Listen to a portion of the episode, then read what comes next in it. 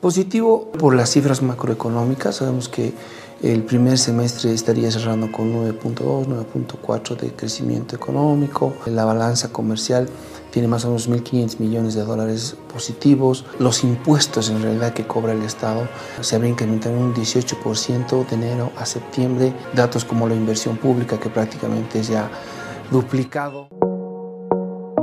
En 2021, Bolivia logró reconstruir su economía aplicando un conjunto de medidas orientadas a este fin. La primera medida fue el bono contra el hambre, una promesa de la campaña electoral de Luis Arce que benefició a más de 4 millones de personas con un desembolso de 4.035 millones de bolivianos, medida que permitió reducir la pobreza extrema.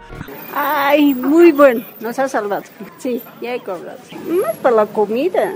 Hemos comprado víveres, azúcar, aceite, para todas esas cosas, ¿sí?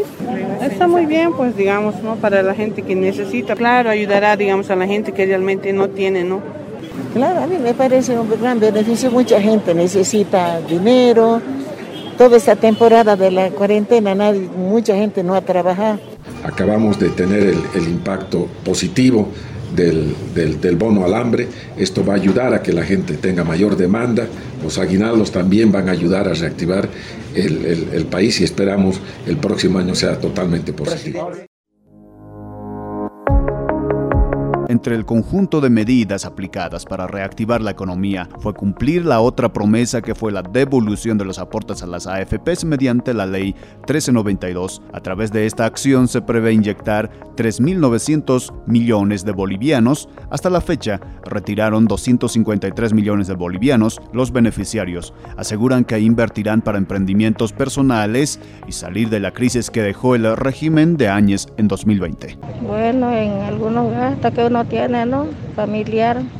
Eso es bueno, sí. La situación que está pasando, la pandemia, entonces estamos con muchas deudas, arriendo, eh, comida, entonces para todo eso nos sirve. El mayor porcentaje de personas que se han, re han retirado son del sexo masculino, estamos hablando de un 68%, y en el departamento que más se ha retirado es en Santa Cruz, estamos hablando de un 52%. Otra medida que permitió inyectar recursos fue el fideicomiso de 1.261 millones de bolivianos para sustituir las importaciones y reactivar la economía. Hasta la fecha se desembolsaron 566 millones de bolivianos a una tasa de interés de 0.5%, beneficiando a 5.429 unidades productivas. Eh, agradecer pues al ministro por y preocupar realmente por lo que es la producción nacional. Ese es lo más importante es la reactivación. El 98% de esas colocaciones eh, corresponden a operaciones de microcrédito. Es decir, que la microempresa es la que más está solicitando, accediendo y beneficiándose de este beneficio que ha implementado el gobierno. Con la presidenta de facto que ha sido, hemos ido a la bajada. Hay bastantes eh, formas de trabajar el ministerio. Hay fideicomiso, yo eh, no estaba tan entendido, ahora nos ha explicado. También resalta el impuesto a las grandes fortunas que se creó mediante la Ley 1357 y establece que los que tienen entre 30 millones a 40 millones de bolivianos pagan 1.4% de alicuota, los que tengan entre 40 millones a 50 millones 1.9% y los que tengan por encima de 50 millones de bolivianos 2.4% y esta medida permitió recaudar más de 240 millones de bolivianos según el presidente de Impuestos Nacionales, Mario Cazón. Son 240 millones 208 mil 432 ha sido la recaudación del impuesto a las grandes fortunas, lo que ha representado pues un, eh, superar esa meta en más de eh, 140.2%. También se aplicó el reintegro en efectivo del impuesto al valor agregado que permitió devolver 24.6 millones de bolivianos hasta noviembre. Esta medida se aplica a personas que tienen un promedio mensual o menor a 9 mil bolivianos. El objetivo es redistribuir los ingresos entre la población.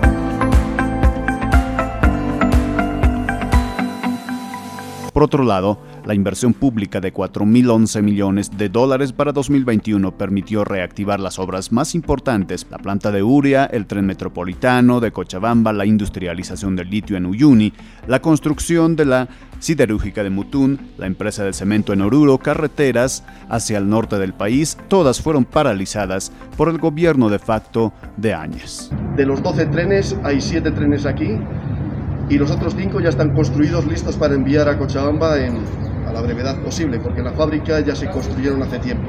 Todo lo tenemos listo para enviar a, a, Cochabamba, a la obra. Se han generado empleos directos, más de 250 empleos directos en esta carretera, más empleos indirectos y también contratistas trabajando.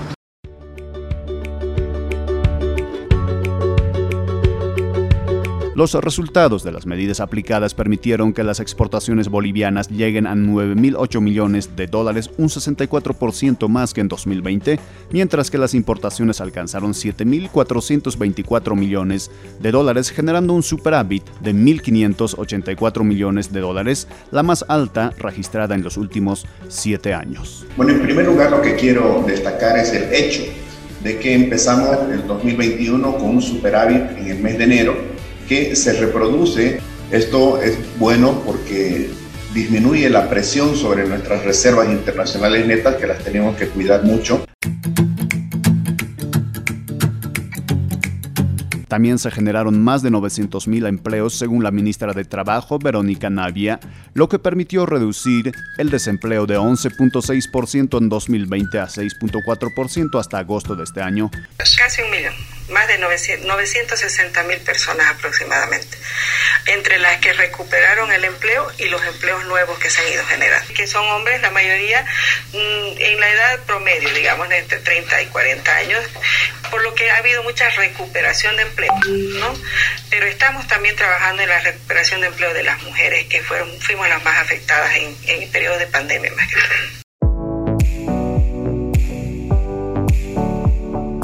Como resultado de estas medidas económicas, el Producto Interno Bruto, es decir, la economía boliviana, creció 9.4% en el primer semestre de este año, impulsado por el sector de la minería que creció un 53%, transporte y almacenamiento 35%, construcción 35%, petróleo y gas natural 17%, electricidad, gas y agua 9.9%, entre otras, que permitieron que Bolivia se ubique entre las tres economías de mayor crecimiento de la región solo por detrás de Perú, que creció 20.9%, y Argentina 10.3%. Los indicadores eh, microeconómicos relativos al consumo de restaurantes, a viajes aéreos, a transporte, a consumo de gas y agua, electricidad, nos están mostrando un repunte que indica que la senda de reactivación ya se ha retomado.